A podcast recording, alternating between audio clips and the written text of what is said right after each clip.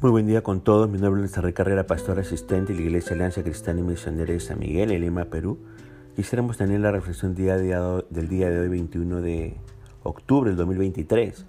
Hoy nos corresponde reflexionar en el pasaje de 1 Pedro capítulo 3, a partir del versículo 1 hasta el versículo 7. Y hemos querido titular a este devocional La vida matrimonial.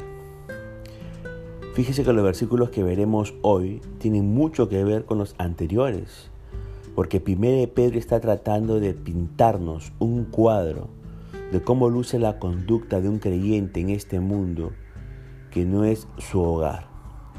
Vimos cómo los siervos eran llamados a ser obedientes a sus amos y el mérito que se encuentra en sufrir por hacer bien. Y ahora nos enfocaremos en el matrimonio. Se dirige más a las esposas allí en el versículo 1 al 6. Seguramente porque había más mujeres en la iglesia que varones. Al igual que el apóstol Pablo allí en Efesios capítulo 5 verso 22, el apóstol Pedro pone énfasis sobre la sujeción que se hace referencia en el versículo 1. El apóstol Pedro está conectando esta enseñanza con la sumisión perfecta de Cristo que usted puede leer en 1 Pedro capítulo 2 verso 21 al 24. Ahora, ¿notó la palabra a sí mismo? El apóstol Pedro quiere decir de la misma manera en la que Cristo se entregó por completo y lo dio todo en sumisión a su Padre, asimismo que las mujeres sean sumisas con sus esposos, aún a aquellos que no son creyentes. Antes de que el pecado arruinara la hermosa relación entre los esposos, la sumisión no era una carga en lo absoluto, era una disposición natural que le traía gozo. ¿Por qué? Porque ella no tenía ningún temor, porque el deseo del esposo era proteger y suplir las necesidades de la mujer Así que no existía ningún peligro. Pero, pero, el pecado torció todas las cosas. Como consecuencia, la relación entre ellos se dañó y ahora la mujer se resiste en someterse, así como el esposo en asumir su rol. Y en medio de este enredo de pecado y oscuridad en la relación matrimonial, brilla una luz de esperanza.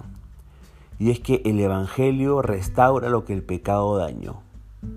Ahora, ahora una mujer que ha creído en Cristo como su Salvador ha nacido para una esperanza viva. Ahora su relación con su esposo puede ser redimida y ella puede volver al diseño original de la sumisión, porque ya ella no tiene ningún temor, ya no hay eh, una lucha de poder en su interior, porque ella ha rendido todo al señorío de Cristo. Ahora, ahora ella, la esposa, está bajo el cuidado del pastor y guardián de su alma y ella quiere entregarlo todo para seguir su ejemplo. En este caso, la motivación no es tanto reflejar la actitud de la iglesia hacia Cristo, como uno puede leer en Efesios capítulo 5, verso 24, sino más bien de ganar al esposo a la fe cristiana. Para ello, dice el apóstol Pedro, la conducta del esposo es muy importante, como usted puede leer en el versículo 2. El esposo quizá busca lo externo, como puede leer en el versículo 3, pero la mujer cristiana debe dar más importancia a lo interno, como usted puede leer en el versículo 4, sin descuidar obviamente su apariencia física. La belleza interna es de grande estima delante de Dios, dice el verso 4. Aún si algunos esposos no lo valoran tanto. Ahora, el ejemplo a seguir viene a ser aquellas santas mujeres que esperaban en Dios, como puede en el versículo 5. Mujeres como Sara, dice el verso 6.